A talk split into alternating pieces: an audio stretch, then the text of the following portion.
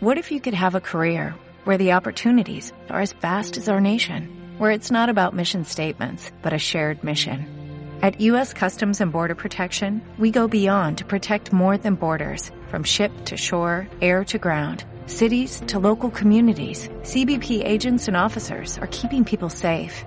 Join U.S. Customs and Border Protection and go beyond for something far greater than yourself.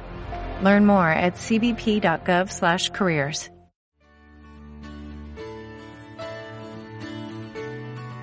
Bueno, esta es la actitud para orar en eh, Jeremías capítulo 29, verso 11. Porque yo sé muy bien los planes, nuestra reina Valera dice los pensamientos que tengo para ustedes, afirma el Señor. Planes de bienestar y no de calamidad, a fin de darles un futuro y una esperanza. ¿Cómo les parece ese verso de la palabra? ¿La conocía? ¿Conocía ese versito de la Biblia? ¿Es familiar? A mí me ha levantado ese texto de la Biblia en muchas ocasiones. El Señor está diciendo, yo sé los planes que tengo. Son planes de bienestar para darte un futuro y una esperanza. Ahora, para que oremos bien con este pasaje de la Biblia, es muy importante entender el contexto. Los maestros bíblicos siempre decimos contexto, contexto, contexto. De hecho, eh, yo digo que el contexto es parte del texto. En el sentido de que yo no puedo entender qué dice a menos que podamos captar eh, en qué escenario, en qué situación estaban. Y, y capte este escenario, pues es fundamental para orar hoy sobre la palabra de Dios. El contexto es un contexto de disciplina correctiva. ¿Se acuerdan que hace como mes y medio les hablé de la disciplina del Señor? Y les dije que hay disciplina formativa y disciplina correctiva. El contexto de este pasaje es la disciplina correctiva. Es decir, Dios acababa de pegarles una pela. Ese es el contexto. Y ustedes que tienen hijos saben que después de que disciplinamos nuestros hijos de manera correctiva, semana sin celular, dos días sin computador, sin mesadita este fin de semana, para que aprenda a respetar a la mamá, a la hermanita, a ser juicioso en el uso de su cuerpo, de sus ojos, demás. Cierto que en esos momentos los hijos no nos miran con buenos ojos. no nos miran con buenos ojos. Casi que ni saludan, ¿no? Y no nos hacen buenas caras. Ese es el contexto. Dios los ha disciplinado correctivamente.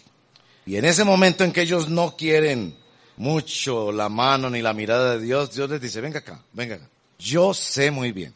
Y ese yo sé muy bien es un gran reclamo de Dios. Yo sé muy bien. ¿Por qué Dios se dice eso?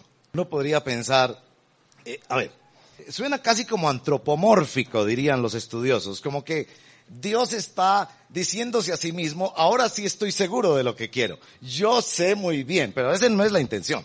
La intención es que era el pueblo el que pensaba que sabía lo que Dios planeaba. Y estaban equivocados. Porque casi siempre cuando uno sale de la disciplina, y yo no sé si Dios te ha disciplinado, si Dios todavía no te ha disciplinado es una de dos cosas. O no eres cristiano, y hoy puedes serlo, hoy puedes venir a la fuente de la salvación.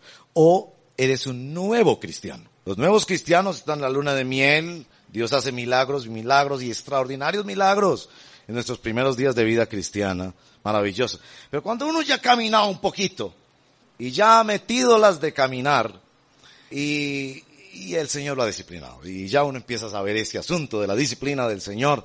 Y cuando el Señor nos disciplina, tenemos esa sensación de, ah, usted no va a vivir sino para aguarme las fiestas, ¿cierto? Usted no va a vivir sino para darme pelas y quitarme los permisos y quitarme el celular y quitarme el computador y no dejarme ir con mis amigos. Y estás haciendo mi vida miserable, le dicen los adolescentes a los papás. No quiero más estar contigo porque claro, acaba de ser disciplinado. Entonces ellos están pensando que el Señor piensa, Él se goza en disciplinarlos. Él se goza en dar pelas. Sí, es que a usted no le gusta sino quitarme lo que a mí me gusta. A usted no le gusta sino disciplinarme y darme pelas. Y es en ese contexto que el Señor les habla de algo extraordinario que yo quiero hablarles hoy. Y es del lugar de la palabra del Señor sobre nosotros. Porque esencialmente la palabra del Señor sobre nosotros es plan. Esencialmente la palabra del Señor sobre nosotros es plan.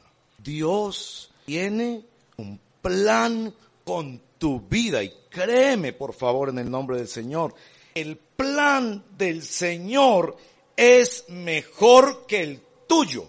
¿Cuántos dicen amén? Sean una congregación pentecostal. Yo voy a volver a repetirlo. Créeme, por favor, el plan que Dios tiene para tu vida es mil veces mejor que el tuyo. Eso es. Y especialmente cuando Dios nos ha pegado pelas, necesitamos saber eso. Él es un Dios de amor. Y que si nos quita cosas, si nos pone a esperar, si nos, si nos hace el camino estrecho, es porque nos quiere dar algo mejor. Porque nos tiene algo mejor. Y por eso le dice al pueblo que acaba de ser disciplinado. Yo sé muy bien los planes que tengo. Son planes de bienestar para darles un futuro y para darles esperanza. Bueno, con ese versito oramos. Señor, guíanos hoy a amar tu palabra y amar lo que tu palabra hace en nosotros. Profundo y poderoso. Es como, como un programa que salta en el computador de nuestra mente, como la misma sangre que recorre nuestro cuerpo. Y yo te pido que bendigas especialmente a los que tienen poca palabra habitando en ellos en este momento. Que les des hambre, hambre, hambre, hambre de meterse en la historia de Dios, en el cuento de Dios, en la promesa de Dios y en lo que esencialmente es la palabra de Dios para nosotros. Plan, plan. Porque estamos aprendiendo sobre tu voluntad, Señor. ¿Cómo es tu voluntad para nosotros? Guíanos, por favor en el nombre de Jesús. Amén. Bueno, lo primero que voy a hacer es hacer un pequeño repaso de hace 15 días. Cada 15 días voy a venir haciendo una, una serie y hoy es la segunda. La semana pasada, hace 15 días fue la introducción. Este es el nombre que yo le he dado a esta serie. El nombre es una frase, una frase muy común en, en la cultura colombiana y los paisas la usamos permanentemente. Yo creo que en otras regiones también. Yo quiero a esa frase hacerle un cambio trascendental sencillamente poniéndole una coma. Ese es el título y por ahí voy tratando de ayudarles a recordar. Esta es la frase que va a llevar el título de esta serie, con una coma. Si Dios quiere. Para contradecir una frase que nosotros usamos mucho que es si Dios quiere. ¿Se dan cuenta la diferencia de la coma? Una cosa es si Dios quiere, otra cosa es si Dios quiere. Esa diferencia es fundamental. Porque el que dice, si Dios quiere, está lanzándose a una suerte de azar. Si Dios quiere, me compro una moto. Si Dios quiere, voy a Japón. Si Dios quiere, esta semana voy y hago la visita. Si Dios quiere. Cuando conocemos la palabra del Señor, le ponemos coma a esa frase. Decimos, sí, coma, Dios quiere. Y hace 15 días hice esta introducción a nuestra serie, sí, Dios quiere diciéndoles varias cosas que voy a resumir, esperando no demorarme tanto como ese día, por Dios, me dio pena con ustedes. Este es el resumen de esta serie. Les voy a dar el resumen de las, otra vez, en cinco frases. Primera frase. Un cristiano demuestra, se demuestra a sí mismo, pero también a los demás, su nueva vida en que ahora quiere y lucha por obedecer la palabra de Dios. Vemos eso en los salmos, especialmente en una relación que entre el Salmo 40 y Éxodo 21, en ese esclavo que se hacía horadar o perforar, la historia del piercing, perforar la oreja para decirle a su amo, yo quiero ser su esclavo para siempre, de voluntad, no le obligaban, ella podía salir libre y él decía, no, no, no, no, usted es tan buen amo que yo quiero ser su esclavo. Un cristiano se demuestra a sí mismo que una nueva vida lo ha invadido porque ahora la ley de Dios y la palabra de Dios no es pesada, ahora quiere, le hace falta y lucha por obedecer, como nos describe el Salmo 119. Y Jesús por eso dijo, el que quiera hacer la voluntad, se le van a abrir los horizontes de la comprensión y va a entender especialmente la misión de Jesús. Segunda frase. Un cristiano no trae sus planes a Dios para que Dios lo bendiga. Un cristiano no trae sus planes a Dios y le dice, Padre, bendice mi viaje, bendice mis planes, bendice mi matrimonio. No, no, no, no. Un cristiano le pregunta a Dios, ¿qué estás haciendo? Porque yo me quiero unir a los planes de Dios. Juan 5. El cristiano no trae planes a Dios, sino que discierne los planes de Dios y se mete en la historia de Dios, en los planes de Dios. Tercera frase. Un cristiano conoce y comprueba la voluntad del Señor y esa era la parte más teológica y más enredadita, qué pena con ustedes, espero algún día poderlo explicar mejor, que, el cristiano conoce parcialmente lo que los teólogos en la historia han llamado la voluntad decretada, algunos lo llaman la voluntad secreta de Dios. Esa no la conocemos completamente. ¿Cuándo vendrá Jesús? ¿Cuándo me voy a morir yo? ¿Cómo va a terminar la historia? No sabemos muchos detalles. Algunas cosas nos ha dejado saber. Por ejemplo, nos ha dejado saber radicalmente que la oferta de Dios para salvar al mundo pasa por la persona de Jesús de Nazaret y su muerte y resurrección. Pero no nos ha dejado saber mucho sobre qué va a pasar con los demonios y, cómo será la vida después de la muerte, etcétera, etcétera. Esa voluntad del cristiano solo la conoce parcialmente, tanto cuanto Dios se la ha revelado. Pero hay una voluntad de Dios que el cristiano comprueba. La Biblia le ordena que la compruebe. Eso los teólogos lo han llamado la voluntad descriptiva o prescriptiva de Dios. La voluntad que Dios ordena al cristiano. Haga esto. Por ejemplo, el, Señor le dice, deme plata. Yo sé que suena raro, yo sé que suena raro. El, Dios le dice, plata para la obra de Dios. ¿Para qué? Para que usted compruebe que Dios no le debe a nadie nada. Y que usted nunca superará a Dios dando. Entonces usted le da uno y Dios le da diez. Y usted dice, ve Dios, pues me diste diez, entonces te voy a dar dos. Entonces le da veinte. No, hombre, dos, Señor, veinte. No, entonces te voy a dar cuatro. Entonces le da cuarenta. Es así. Esa es la economía de Dios. Porque Dios le ordena al cristiano que todo tu cuerpo sea sacrificio para la obra de Dios. Y en consecuencia, Dios dice, ah, este como que me copió. Entonces voy a dejar que compruebe ese principio espiritual en su vida. Entonces Dios nos va dando órdenes a medida que vamos obedeciendo, vamos comprobando en nuestro caminar diario. Y terminamos la semana antepasada diciendo que hay ocho grandes temas en los que el cristiano, como si fuera un tren, se encarrila y que debemos encarrilarnos en esos temas. Que hay ocho cosas esenciales que Dios nos dice y que si las obedecemos, si vamos en esos rieles encarrilados, se hace mucho más fácil, se hace mucho menos tensionante y ansioso el llegar a la siguiente estación donde está lo desconocido y saber qué debemos hacer para la gloria de Dios. Por eso, la luz de esa breve introducción, eh, vamos a desarrollar una serie donde cada 15 días vamos a hablar de uno de esos temas. Entonces, este es el primer tema. El primer tema es, Dios sí quiere, Dios sí quiere que tú conozcas y obedezcas la palabra de Dios. De eso vamos a tratar. El lugar de la palabra de Dios en la vida del cristiano. Voy a referirme especialmente a un texto de la Escritura, si bien voy a ir a varios textos de la Escritura. Entonces vayan en sus Biblias, por favor, a Segunda de Pedro, 2 de Pedro, capítulo 1,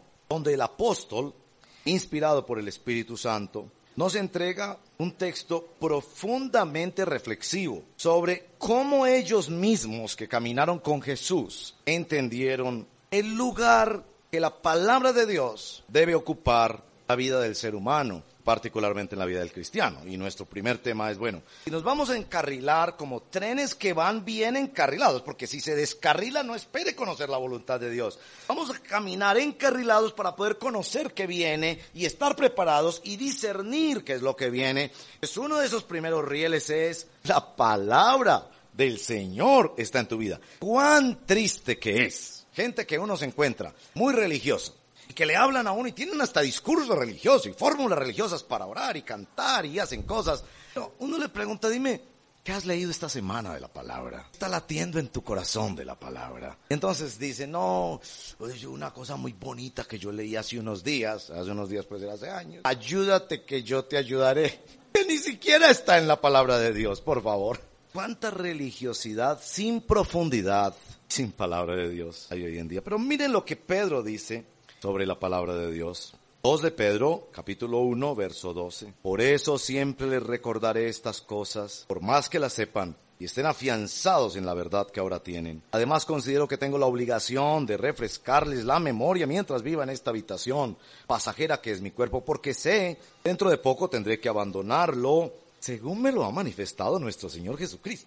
A él el Señor le había dicho cuándo se iba a morir. Dios mío. Esa es la forma en que su Señor lo guiaba. Verso 10. 15. También me esforzaré con empeño para que aún después de mi partida ustedes puedan recordar estas cosas en todo tiempo. Y por eso tenemos esta epístola de Pedro. Él lo escribió para que después de que él fuera a estar con el Señor, él, nosotros pudiéramos recordar sus palabras. Y aquí va a hablar de la revelación, la revelación de Dios en la persona de Jesús. Cuando les dimos a conocer la venida de nuestro Señor Jesucristo en todo su poder, no estábamos siguiendo sutiles cuentos supersticiosos, sino, esto es muy importante, dando testimonio de su grandeza, que vimos con nuestros propios ojos. Recuerden que él caminó con el Señor Jesús en su encarnación. Él, Jesús, recibió honor y gloria de parte de Dios el Padre cuando desde la majestad, majestuosa gloria se le dirigió aquella voz que dijo, este es, este es, dijo Dios, mi Hijo amado,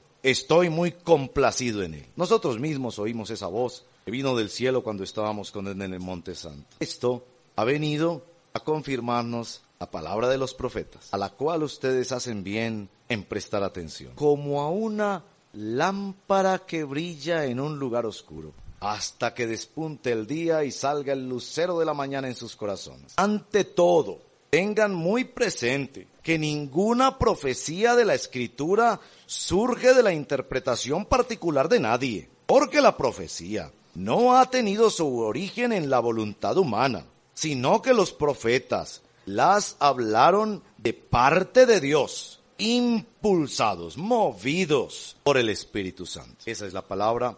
¿Y qué vamos a hacer después de avanzar eh, hace dos semanas en nuestro tema?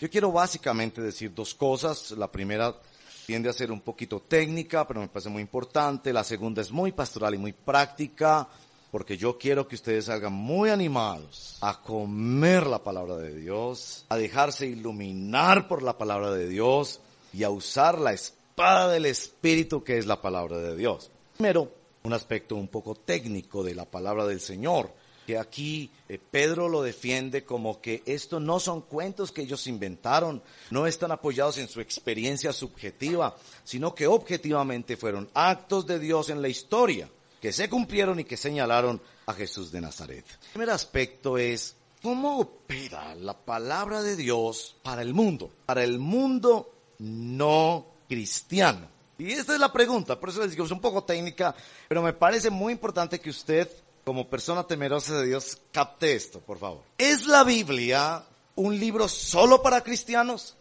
Si usted dice, no, no, no, no, no. Entonces, ¿en qué sentido la Biblia es para los no cristianos. Que el no cristiano toma este libro y dice, mira, pues el papel puede con todo, está también el Corán y otros libros religiosos. Además, para el no cristiano es entrar en un mundo extraño y desconocido. Abraham, Noé, el pueblo de Israel, no pertenece al pueblo de Israel y eso pasó hace mucho tiempo. ¿Es la Biblia un libro para los no creyentes? Esa pregunta es muy importante. Depende de cómo respondemos esa pregunta. No solo vamos a entender cómo presentársela a los no creyentes, sino también cómo opera para nosotros. Así que sí es importante tocar este aspecto, aunque suena un poco técnico. La Biblia es la revelación escrita de Dios. Dios decidió revelarse de manera escrita en las Sagradas Escrituras. Dios había podido enviar un video canciones, gráficos, pero él decidió revelarse en la palabra de Dios. No es la única fuente de revelación de Dios. En la historia de la iglesia hemos discernido cuatro fuentes de revelación de Dios. Entonces, que les gusta tomar notas y entender esto bien. Cuatro formas de revelación de Dios. Romanos capítulo 1 nos habla de la revelación natural. La revelación natural, así la hemos llamado. Que se divide en dos. La revelación natural de Dios en la conciencia. Y San Pablo es muy fuerte en eso en los dos primeros capítulos de Romanos. Dice que en la misma conciencia el ser humano tiene un testimonio de Dios. Y vaya que Pablo levanta ese testimonio como algo muy importante a la hora de evangelizar. En tu mente, le diría Pablo Escobar, tú mismo querías que tus subalternos no te robaran. Es decir, tenías una conciencia de pensar el robo es malo. No tenías excusa, no tenías excusa. Aún a la mente más perversa y torcida que ha conocido esta ciudad, le dice, tu conciencia te señalará y te acusará. La revelación natural. Segundo aspecto de la revelación natural es la creación. Los cielos nos cuentan que Dios es glorioso y bueno. Para quienes quieran googlear, googleen esta frase. Diseño inteligente. Googleen eso y se les va a abrir un universo de reflexión. Porque hay científicos cristianos que usan esa frase, diseño inteligente, para demostrar desde la misma ciencia que la teoría de la evolución no puede ser cierta. Que había un diseño inteligente, que tuvo que haber un arquitecto de la creación, que la misma creación nos dice, esto tiene belleza, esto tiene diseño, esto tiene forma, esto tiene propósito, esto no se hizo a sí mismo. Diseño inteligente. Esa es la revelación natural de Dios en la conciencia y en la creación. Pero los siervos de Dios que han estudiado mucho estos asuntos en la historia nos han dicho también que está la revelación especial de Dios. Y hay varios componentes, les voy a mencionar los dos más importantes. La revelación de Dios especialmente en las sagradas escrituras, entregadas a una nación, la nación de Israel, confirmada por sus profecías, etcétera, etcétera, la palabra de Dios escrita. Y como revelación especial también la palabra de Dios encarnada, el verbo se hizo carne. Jesús de Nazaret, entonces es la máxima expresión de la revelación de Dios. Por eso Hebreos dice, en los tiempos pasados Dios habló a los padres por los profetas, pero en estos postreros tiempos nos ha hablado a través del Hijo a quien constituyó heredero de todo y por quien hizo todas las cosas. Nuestro Señor Jesucristo es la máxima revelación de Dios en la historia. Bueno, Dios se ha revelado al mundo. Dios le ha entregado al mundo su revelación. Ningún ser humano podrá pararse delante de Dios y decir, yo no veía la montaña, ni la belleza del río o del pájaro, eso me parecía que se había hecho solo. Yo no tenía ningún llamado en mi conciencia. Y la mayoría dirán, yo nunca escuché de Jesús de Nazaret. Necesitamos misioneros que vayan donde todavía no han escuchado de Jesús de Nazaret. En particular, aquellos como nosotros y nuestro país, donde Dios ha permitido que hayan numerosas traducciones de la palabra de Dios. Seguimos entonces con la pregunta, ¿cómo es la Biblia para la persona que no es creyente, que no es cristiano? Y esta es la respuesta. Dios le ordena al mundo que obedezca su palabra, a todo el mundo. Un señor musulmán que tiene un harem. ¿Cuántas esposas quieren poner ese harem? ¿50? Ese señor tiene un harem de 50 mujeres. Se muere. Está establecido que los hombres mueran y después el juicio, entonces se presenta delante de Dios. Y ese señor musulmán, Dios le va a, le va a decir, eres culpable de adulterio. Dentro de muchas otras cosas que Dios tenía escrito en sus libros, en el libro de la vida, a él, que no estaba inscrito, era el libro de todas sus acciones en contra de la voluntad. Y entonces le va a decir al musulmán, tú eres culpable de adulterio. Y el musulmán, muy inteligente, le va a decir, eh, qué pena, don Dios, es que yo no era cristiano. Yo era de una religión que permite que tuviera 50. Estaba equivocado, ahora veo que estaba equivocado, absolutamente equivocado, porque no hay ni una. Esperan es unos demonios allá y yo con eso no quiero estar, pero por lo menos le aclaro eso. Yo no, no era de una religión que dijera otra cosa, que un hombre podía lamentablemente tener muchas, no una mujer tener muchos hombres, pero si un hombre te puede tener muchas mujeres, esas religiones con esas, esas creencias tan desequilibrantes y perversas en la sociedad. Pero eso era su religión.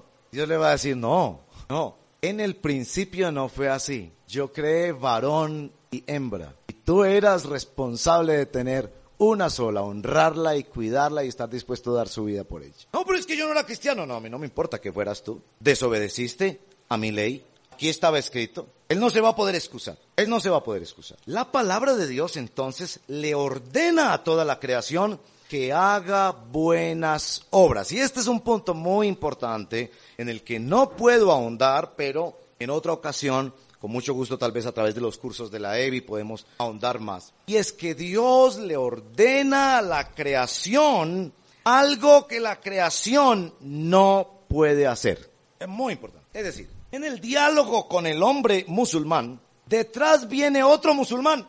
Y resulta que ese no tenía tanta plata, entonces tenía un harén de una sola. Y el de atrás está diciendo, uy, yo aquí sí voy a estar bien. Porque apenas me pregunte a mí, yo le voy a decir, ah, no, pues yo no era, pero tenía una. Y el Señor le va a preguntar, ¿alguna vez deseaste otra? Pues Señor, usted sabe que eso era muy duro ahí abajo. Y yo pasé por Medellín y esas muchachas allá no se vestían muy bien. Y pobrecito de mí, oh víctima de la sociedad, yo sí codicié mucho. Le va a decir, entonces también eres adúltero. Y el musulmán le va a decir, entonces, ¿por qué nos ordenaste algo que no podíamos cumplir? Amar a Dios y amar al prójimo, cumplir los mandamientos. ¿Por qué nos pidiste cumplir algo que algunos pensamos que es difícil? Pero a medida que nos adentramos más en la revelación, nos damos cuenta que es imposible agradar a Dios y amarlo sobre todas las cosas. ¿Por qué le das al mundo una ley que el mundo no puede cumplir? Amar a Dios sobre todas las cosas, la primera tabla de la ley, amar al prójimo como a nosotros mismos. Solo nuestro Señor Jesucristo cumplió esos dos mandamientos. De resto nosotros lo medio cumplimos ahí, pero en un porcentaje vergonzosamente bajo. Si no me cree eso, pues examínese, te dará cuenta que es así. No, yo amo mucho a mis hijos. ¿Amas a tus hijos? Era que lleguen a ser adolescentes y se vistan de una forma distinta a lo que tú quieres y te darás cuenta que eso tampoco, ni con los hijos. Eso a raticos, dirás tú, no, pero yo le di los 100, la, la, monedita de 100 pesos al niño en el semáforo. Oh, maravilla de las maravillas, acto de generosidad, le dio 100 pesos a un niño en el semáforo. Y Dios te dirá, ¿y cuánto te he dado yo a ti? Entonces, claro, la humanidad le preguntará a Dios, ¿por qué nos diste una ley que nosotros no podemos cumplir? Dos razones. ¿Por qué Dios le da la palabra al mundo? Dos razones. Primero, porque en el esfuerzo del ser humano de hacer buenas obras hay bendición y hay bondad para la creación. Esfuérzate lo más que puedas en hacer buenas obras porque hay bendición para la creación al que honra al papá y la mamá, al que trabaja duramente, al que es buen ciudadano, Dios lo va a bendecir. Sí, pero ¿por qué nos pones a hacer una cosa imposible? Y esa es la segunda razón. Dios le manda al mundo hacer buenas obras y obedecer todo lo que está escrito en este libro para que el mundo tenga en este libro un espejo y se dé cuenta que somos pecadores y necesitamos redención y perdón que solo es posible en Cristo Jesús. Dios le ordena a la humanidad que cumplan la Biblia porque Dios es bueno y quiere que cumplamos la Biblia. Dios le ordena a la humanidad que cumplamos un imposible que en la Biblia porque tratando de esforzarnos todos los días por amar a Dios y amar al prójimo, nos vamos a dar cuenta que en nuestro corazón hay un problema grave y serio que se llama pecado y que necesitamos perdón. Y ese perdón tiene que venir de afuera, no podemos comprarlo ni hacer un trueque con Dios. Y es la obra de nuestro Señor Jesucristo. Dos citaciones, una de Pablo y otra de Calvino. Pablo por eso dice, la ley es como un ayo, dice la Reina Valera, un sirviente que nos lleva a Cristo. La ley nos derrota, nos humilla para llevarnos a Cristo en humildad y no pensar que no, yo soy muy buena gente porque di esa monedita de 100 pesos. No, la ley te derrota y te dice necesitas a Cristo Jesús en tu corazón. Ese es de San Pablo, de Calvino.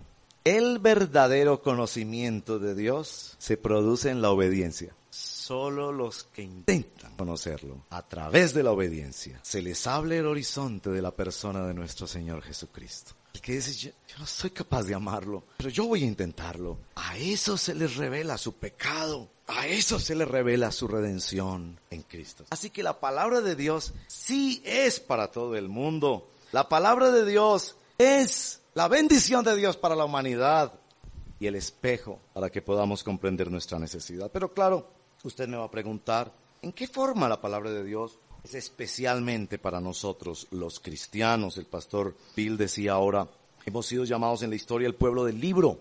Yo me acuerdo que cuando yo me convertí, a los 13 años yo me convertí.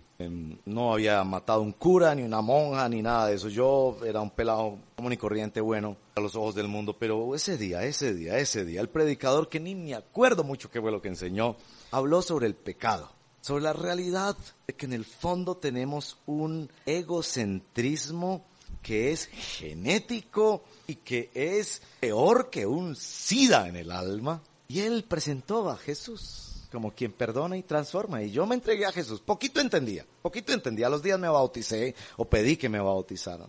Y vino esa cosa extraordinaria. Pero me acuerdo, en esa época los cristianos éramos identificados en la calle porque teníamos Biblias negras, todas negras. Yo no sé por qué, pero todas las Biblias en esa época eran negras y de canto rojo. Los viejitos, se acuerdan, Alejo, usted así de viejo.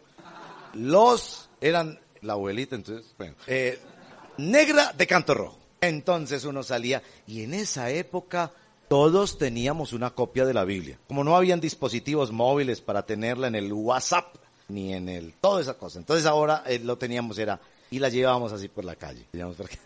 Y como en esa época éramos una minoría insignificante para el mundo, eh, hoy en día somos muy significativos políticamente, especialmente en estas épocas de elecciones, pero en esa época nadie nos mirábamos, ciudadanos de segunda. La gente nos gritaba en la calle, ¡Angélicos! ¡Volteados! ¡Vendidos! Esa era una cosa. Hoy en día uno se ríe, ¿no? Pero en esa época uno temblaba. Uno temblaba. Yo me acuerdo, varios años, lo confieso con vergüenza, que yo no quería en mi colegio que supieran que yo era evangélico. Yo era el único en todo el colegio. Yo no quería, yo no quería bullying, no quería bullying. Entonces yo trataba de cuando iba con mi bibliecita para el culto, irme por algún camino donde no me encontrara nadie. Y si la celebración empezaba a las 10 de la mañana, yo llegaba a las 6 de la mañana porque a las 6 de la mañana no me encontraba nadie. El pueblo del libro, el pueblo que se identifica por un libro. Pero capte esto, por favor. No es un libro donde hay información y que no sabemos todo de ese libro. Es un libro escrito en la mente y en el corazón. Una figura preciosa del Antiguo Testamento. Escríbelo en tu corazón, en el libro de Proverbios, en Deuteronomio capítulo 6. Escríbelo en las tablas de tu corazón. Lo más cercano a eso que yo he logrado entender en la historia son los refranes de papá y mamá. Por eso he escrito un libro sobre eso. Los refranes de papá y mamá. Eso es lo más cercano al libro mental que yo he podido discernir en el ser humano. esas frases de papá y mamá que lo taladran a uno. Están por dentro. No me diga que yo llevo en un papelito escrito todo lo que me dijo mi mamá cuando era chiquito. No, señor. Eso está escrito en otra parte. Eso nunca ha estado escrito. Eso está en el corazón. Además recuerden que la mayoría de cristianos apenas hasta el siglo XVI tenían copias de la Biblia. Antes de eso, eso estaba escrito en la mente y en el corazón. Ellos andaban con eso en el corazón. Así como con los refranes de papá y mamá. Y ustedes no saben, miren, aún mientras estoy hablando, me taladran esas frases de mi santa madrecita. En boca cerrada no entramos. Y casi yo digo, pero no me la recordés, pero está ahí metida. Eso nadie me lo borra.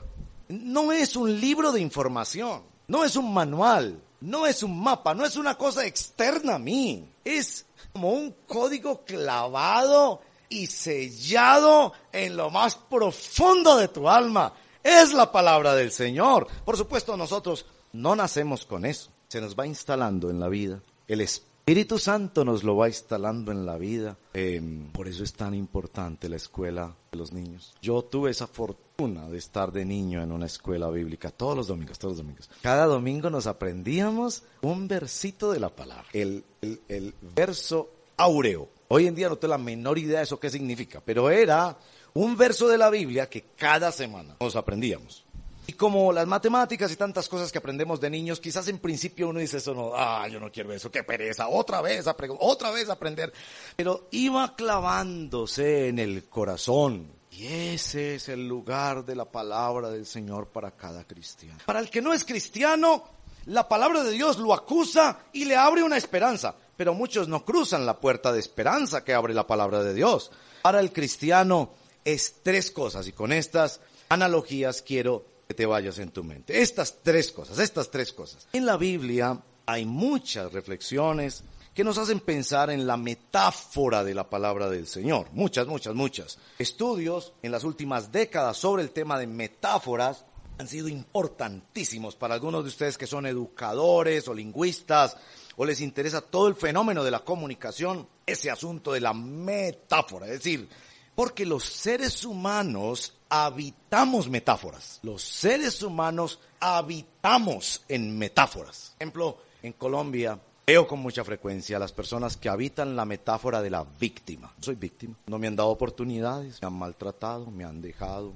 Esa es la metáfora que vive su vida. ¿Y cuánto les bloquea la vida la metáfora de la víctima? Otros viven la metáfora en Colombia del cuerpo. Todo depende de cómo es mi cuerpo. Voy a hacer lo que sea por mi cuerpo porque todo depende de cómo es mi cuerpo. Entonces viven la metáfora del banco. Todo depende de cuánto billete tengo. Ahí no hay más. Voy a terminar mis relaciones, voy a hacer lo que sea porque todo depende. Se habita esa metáfora. ¿Saben cuál es la metáfora más importante para el cristiano? Hijo e hija de Dios. Esa es. Por Cristo somos adoptados la familia de papá. Esa es la gran metáfora liberadora del Hijo de Dios. En la Biblia hay muchas metáforas para el lugar de la Biblia en, o la palabra de Dios en la vida del cristiano. Cantábamos algunas en el día de hoy, por ejemplo, eh, hablamos de la miel, otros el oro, el agua, el ancla, les decía el espejo. El profeta Jeremías dice que es un martillo que quebranta cosas en lo profundo del ser. Yo quiero proponerles que hay tres metáforas que puedo ser un poco arbitrario en mi interpretación, pero me arriesgo que son las tres metáforas centrales de la palabra de Dios en la vida del cristiano. La primera, pan, pan. No solo de pan vivirá el hombre, dijo Jesús, en medio de su ayuno en el desierto, sino de toda palabra que sale. Y esa, esa expresión es fundamental porque sale está en presente. Sale, sale la boca de Dios. Primera de Pedro capítulo 2, verso 2 dice que es leche espiritual, especialmente para los recién nacidos. Y en el libro de Apocalipsis capítulo 10, siguiendo una, traducción, una tradición profética, el, el ángel le dice, toma el libro, cómetelo. Al principio te sabrá dulce, después te sabrá amar, como una medicina. La palabra como un alimento. Y se une al Salmo 126 y a otros salmos donde nos presentan, y en, en nuestro Señor en Mateo 13, la palabra como una semilla. Que yo la siembro para que me dé pan mañana. Yo la siembro hoy para que me dé pan mañana. Palabra de Dios como algo que tú comes. Yo se los digo, yo tengo muchas cosas en mi carácter. Mis amigos me ayudan mucho en señalarme cosas de mi carácter que deben cambiar y Dios está ahí transformando poco a poco. Pero yo se los digo porque yo lo vivo. Esto es para comer, esto es para comer. La comidita que hace falta todos los días. Que uno va sintiendo que se desvanece sin ella. Y que uno quiere cada vez con más calidad y con más tiempo y más rica y más exquisita y más especial. Uno quiere comerse esto. Es que la palabra de Dios no es una información religiosa ya para ganar peleas con otras religiones. No, es, es mi pan. Yo, yo no puedo vivir si tú no me dices algo. Tú no me hablas algo. Qué cosa tan extraordinaria esa metáfora de vivir la palabra del Señor como el pan de todos los días. ¿Y no te sientes triste de pensar que a veces pasas toda una semana sin comer? Como dicen, hay creyentes que viven de un almuerzo a la semana. Segunda metáfora, luz, luz. Cantábamos Salmo 119, verso 105. La palabra es lumbrera a mi camino. Y nuestro texto de hoy dice que debemos estar atentos la palabra como una lámpara, como una lumbrera que nos alumbra los lugares oscuros. Pero escuche esto, lámpara, no linterna. Lámpara, no linterna. Muchos quieren que la Biblia sea una linterna. Quieren que todo esté en oscuridad y tener un rayito de luz para que Dios les ayude a ver con quién se van a casar. Quieren tener todo alrededor en oscuridad, pero tener un rayito de luz para saber cómo van a conseguir trabajo.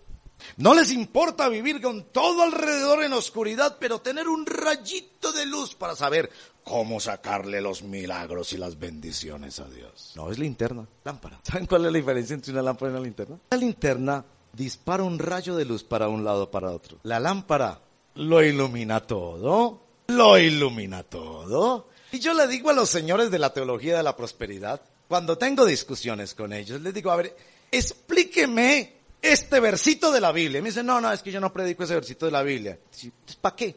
Si tú vas a usar solo la revelación de Dios para que te dé un rayito en lo que a ti te conviene, por Dios, estás irrespetando la palabra de Dios. San Pablo sostuvo que él había predicado todo el consejo de Dios para que toda nuestra vida se llene de luz. Es que es muy fácil, ¿no? Yo cojo un pedacito de la Biblia y lo uso a mi amaño, a mi amaño. ¿No es eso lo que hace el diablo? ¿No fue lo que hizo con Jesús en la tentación? De citarle la misma Biblia, claro. Uno puede coger pedacitos. El libro del secreto. El libro del secreto. Que espero que ustedes jamás lo lean ni lo tengan. El libro del secreto. Los pastores a veces tenemos que leer esas cosas para tratar de entender un poquito la locura de este mundo. El libro del secreto. La ley de la atracción. Llenito de versos de la Biblia lleno de versos de la Biblia, pero usados y manipulados para poder decir unas cosas tontas que tienen que ver básicamente con la ambición del ser humano de tener más dinero. Y claro, esos señores llenan a Medellín de conferencias y ganan mucha plata porque a cualquier persona que lo engatusen diciéndole, si usted viene a esta conferencia aprenderá cómo atraer el dinero a usted, pues cualquiera va. Todos tenemos esa tontera de pensar que el dinero es lo que va a resolver nuestros problemas en la vida. Quizás movidos por la necesidad, alguien que no ha pagado los servicios públicos, y le dicen que el secreto le va a resolver porque es la ley de atracción, pues él va. Y se gasta los pocos 30 o 40 mil pesos que tenía para asistir a la conferencia esa. Por eso dicen, y este es un comentario muy importante y viene de la sociología, estas doctrinas como el secreto en el mundo secular, como la teología de la prosperidad en el mundo religioso, solo funcionan en el tercer mundo, donde hay pobreza, donde hay pobreza intelectual y pobreza económica. En sus países de origen son muy, muy pocos los que siguen eso. ¿Por qué? Porque se cae con su propio peso. Y nuestra seguridad está en que la palabra del Señor lo ilumine todo, por favor. Lo ilumine todo. Tengo aquí mis notas algo, se los voy a decir. El riesgo de demorarme un poquito más como siempre. Logos y rema. Oh, ustedes han escuchado eso. Hace unas décadas se hizo muy popular el asunto del logos y rema. Para quienes no están familiarizados con eso, es que en el Nuevo Testamento hay dos palabras griegas mayores para decir palabra, verbo, palabra de Dios. Tanto cuando se dice que alguien habla, como cuando se refiere a la palabra de Dios. No solo de pan vivir al hombre, sino de toda palabra. ¿Cuál usa ahí? Rema o logos. Estos señores Empezó por en la década de los 70 en un pequeño librito que se llamaba Lo que dices recibes. Bueno, esa es historia. Eso viene de una cosa que se llama la confesión positiva, que no es doctrina cristiana, eso tiene influencia oriental y no es cristiana. Estas personas empezaron a decir, es que hay logos y hay rema. Entonces, he escuchado hermanos orando que en la oración dicen, Señor, y que la palabra de esta mañana sea rema. Esto es lo que quieren decir. Quieren decir que en esa doctrina se enseña y bueno, toda la palabra del Señor es revelación general para los cristianos, pero rema es la palabra para hoy, es la palabra que se toma, es la palabra especial. ¿Está bueno, yo sé que algunos van a querer hablar conmigo después sobre eso, entonces abriremos otro espacio para hablar. Lo primero es técnico, en el Nuevo Testamento no se hace esa distinción. Se usa las dos palabras para decir lo mismo, palabra de Dios en ambas. No hay una distinción, que cuando Jesús dijo no solo de pan vive el hombre, sino de esto a la otra, no. De hecho, cuando dice que Jesús es el verbo de Dios, es logos, y eso es muy importante, pero no hay una distinción entre las dos palabras. Son, se usan las dos para decir palabra de Dios, la palabra de Dios que viene al cristiano, la palabra de Dios que confronta al mundo. Lo más importante que debemos decir es que esa distinción ha venido a enredar y desorientar a los cristianos porque les hace pensar eso. Hay una palabra especial cuando toda la palabra es especial. Y hay una palabra para hoy cuando toda la palabra es para hoy. Y hay una palabra para mí cuando toda la palabra es para mí. Ese es el problema de esa distinción. No solo el aspecto técnico de que no es sostenible en el Nuevo Testamento de que haya una distinción entre logos y rema, sino que no le ayuda al cristiano a hacer esa distinción. Toda la palabra de Dios es rema, aplicarla, vivirla, obedecerla, sentirla el día de hoy, y toda la palabra de Dios es logos que nos revela al Señor sus caminos, sus propósitos para el día de hoy. Entonces es lámpara, no linterna que yo tomo para decir, sí, ahí habla de que no debo ser adúltero y no debo robar, pero aquí me han dado una palabra. no, toda la palabra de Dios es para iluminar toda la vida del cristiano. Tercera metáfora. ¿Se acuerdan de la primera? Pan. La segunda, luz. La tercera, espada. Espada. Espada.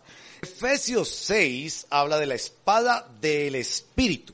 Hebreos capítulo 4 habla de una espada verso 12, de doble filo. Ahora, los traductores recientemente han hecho esta observación. No se trata tanto de espada como de daga. ¿Sabe cuál es la diferencia entre espada y daga? Tamaño. Bien. Pero es que la daga siempre se lleva en la mano. Es cercana. Es para responder a los ataques inmediatos. Está siempre en la mano y a la mano. Es decir, ¿Cómo vamos a responder a los ataques de Satanás cuando en medio de la noche nos ataca ese sentido de fracaso o de impotencia como a la mayoría de adultos? Los jóvenes todavía duermen, se acuestan a las 10 de la noche y al otro día, a las, y al otro día a las 11 de la mañana uno está tratando de hacerlos madrugar. Pero los adultos, la mayoría no dormimos bien, ¿Saben que eso es común en la mayoría de los que no dormimos bien? En las madrugadas, cuando nos atacan esa cantidad de ideas, muchas veces patrocinadas por el mundo y la televisión y las películas y los comerciales y todo, que nos hacen pensar que si no tenemos plata, que si tenemos una llantica, que si no somos ricos y famosos, la vida es un desastre. Todos esos ataques del mundo en que vivimos sumados a nuestros miedos, a nuestras angustias, a nuestro sentir que ya se nos pasó la hora, ya no podemos hacer nada con el pasado. Cuando somos atacados. La espada. La espada, como nuestro Señor en la tentación. Vino Satanás a atacarlo. ¿No les ha llamado la atención eso? Y en lugar de nuestro Señor haberle dicho a Satanás, fuera en el nombre de Jesús, él sencillamente sacó la espada y lo hirió, porque es que no se puede dejar que el diablo se vaya vivo. Él sacó la espada y lo hirió. En territorio evangélico tradicional, hubiéramos visto a Jesús te vas en el nombre de Jesús. Te echo fuera. Jesús dijo, no, es que yo no lo voy a dejar ir vivo. Yo voy a sacar la daga. Le dijo, no solo de pan vivirá. Y le dijo, escrito está, a sus ángeles mandará. Y le dijo, solo al Señor adorarás y a Él solo servirás. Sacó la espada. Entonces, pan para alimentarnos, luz para guiarnos, espada para defendernos. Termino con esta ilustración. Ha impresionado mucho estos líderes políticos en Venezuela. Los considero héroes, los considero individuos que, que nos dan un ejemplo de, de, patria, de ciudadanía, especialmente Leopoldo López, López y otros, que han hecho huelga de hambre. A mí me impresiona ese asunto. Ellos dicen, no voy a comer hasta que no haya justicia. Especialmente porque nuestro Señor empezó su ministerio en ayuno y en oración. Algunos ya pasan los 30 días, exponen su vida a veces a cosas irreversibles, daños en sus sistemas. Me impresiona tanto eso. ¿Qué es el compromiso que tiene un ser humano? A mí esas cosas me apasionan, perdónenme, pero a mí eso me apasiona. Yo sé que todos quieren plata, belleza y placer, pero ¿qué es lo que mueve a una mujer como la Madre Teresa? ¿Qué es lo que movió a Martin Luther King? ¿Qué es lo que movió a Bartolomé de las Casas? ¿Qué es lo que mueve a un individuo que dice estoy dispuesto a morir porque haya justicia? Eso tiene que ser otra cosa. ¿Sabe qué es lo que los mueve? Palabra. Esos líderes políticos en Venezuela tienen escrito dentro de ellos que las cosas no pueden ser así. Ese no es el fin de la historia. Que puede haber justicia, que puede haber esperanza. Ahora ellos lo hacen con todo y lo encomiable que es y admirable que es ese compromiso social y político por realidades temporales. Y uno no sabe si mañana saldrán de la cárcel y serán un Nelson Mandela, como maravillosamente lo fue el líder africano, no sabe si se convertirán en nuevos dictadores como ha ocurrido en América Latina, gente que estuvo en la izquierda o en la contrarrevolución y después se volvieron dictadores como los demás. Uno no sabe qué va a pasar. Finalmente son causas humanas, pero me hace pensar tanto en nosotros cuando nuestro Señor nos dice que no viviremos de otra cosa, sino de la palabra que sale de su boca de la palabra que nos mete en otra historia, que nos mete en una historia más grande, más grande que mi historia llena de contradicciones, la historia de Dios como es la Biblia, la gran Biblia, la palabra de Dios, que nos mete en la historia de Dios. Hermanos y hermanas, para conocer la voluntad de Dios en tantas realidades que necesitamos saber, cambio de trabajo, no cambio de trabajo, me caso, no me caso, tengo un hijo, no lo tengo, las parejas casadas, tantas cosas. Más importante que eso es enrielarnos, encarrilarnos que Dios ha dicho. Y esta es la primera de las ocho. Dios te dice, vive de este pan, ilumínate con esta lámpara, defiéndete con esta espada. ¿Lo harás? ¿Lo harás todos los días? ¿Lo sembrarás aunque duela y aunque no veas resultados ahora? ¿Te apegarás a la palabra del Señor como tu sustento aún en esas batallas donde estás aguantando hambre? Pero estás pegado en lo que Dios ha dicho porque cielo, tierra pasarán, pero su palabra será firme y eterna como lo ha sido hasta ahora.